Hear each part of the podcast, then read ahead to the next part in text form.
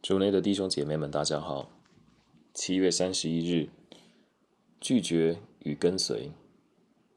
玛窦福音，聆听圣言。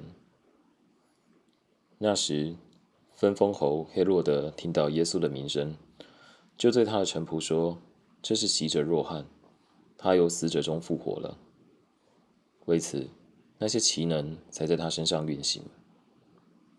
原来黑洛德为了他的兄弟腓力伯的妻子黑洛迪亚的缘故，逮捕了若翰，把他囚禁在监里。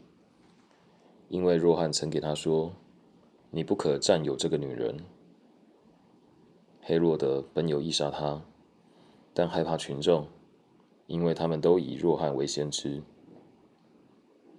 到了黑洛德的生日，黑洛迪亚的女儿在席间跳舞，中悦了黑洛德。为此，黑落德发誓许下，他无论求什么，都要给他。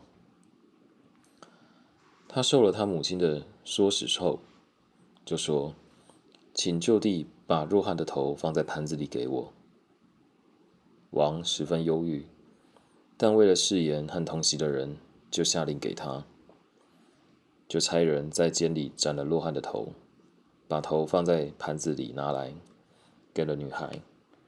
女孩便拿去给了她母亲。若翰的门徒前来，领了尸身，埋葬了，然后去报告给耶稣。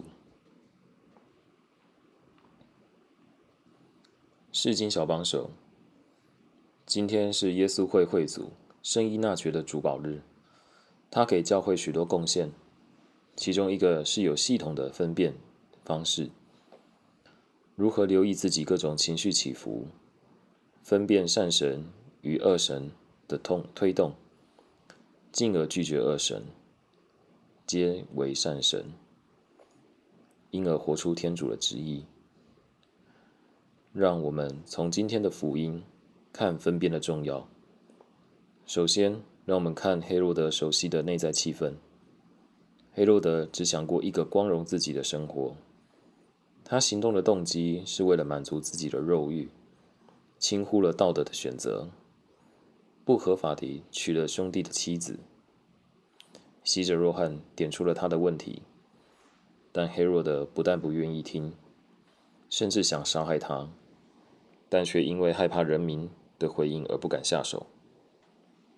黑落德习惯生活在肉欲、不道德、害怕讨好别人的气氛里，在行为上暴力加上暴力，那就是一个记号。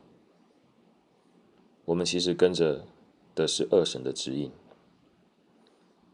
然而天主不放弃他，在黑路德既黑暗又混乱的心里，有一线善神的光线进来，那就是当他被强迫去斩洗者若翰的头，他感到十分忧郁，这也让他停下来想一想。然而他又回到他的他的老习惯，保留自己的面子。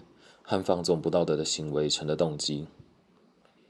人心和社会里有许多暴力言行，这都不是恶神在作怪吗？但愿我们都能留意自己的动力，留意自己到底在坚持什么，是要光荣天主，还是只是放纵自己而已？这确实不容易察觉到，但若每天有带着感恩的心去反省自己。就比较容易区分善神与恶神的推动，过基督徒真正自由的生活，也在这社会上散发真的果实。品尝圣言，你若是年轻的黑洛德，看到自己老年时走到了尽头，你会怎么做呢？活出圣言。求圣神帮你觉察你情绪背后的不满足和需求，他们有光荣主吗？全心祈祷，主啊，愿你的国来临，就从我身上开始，让我跟随的是善神的指引。阿门。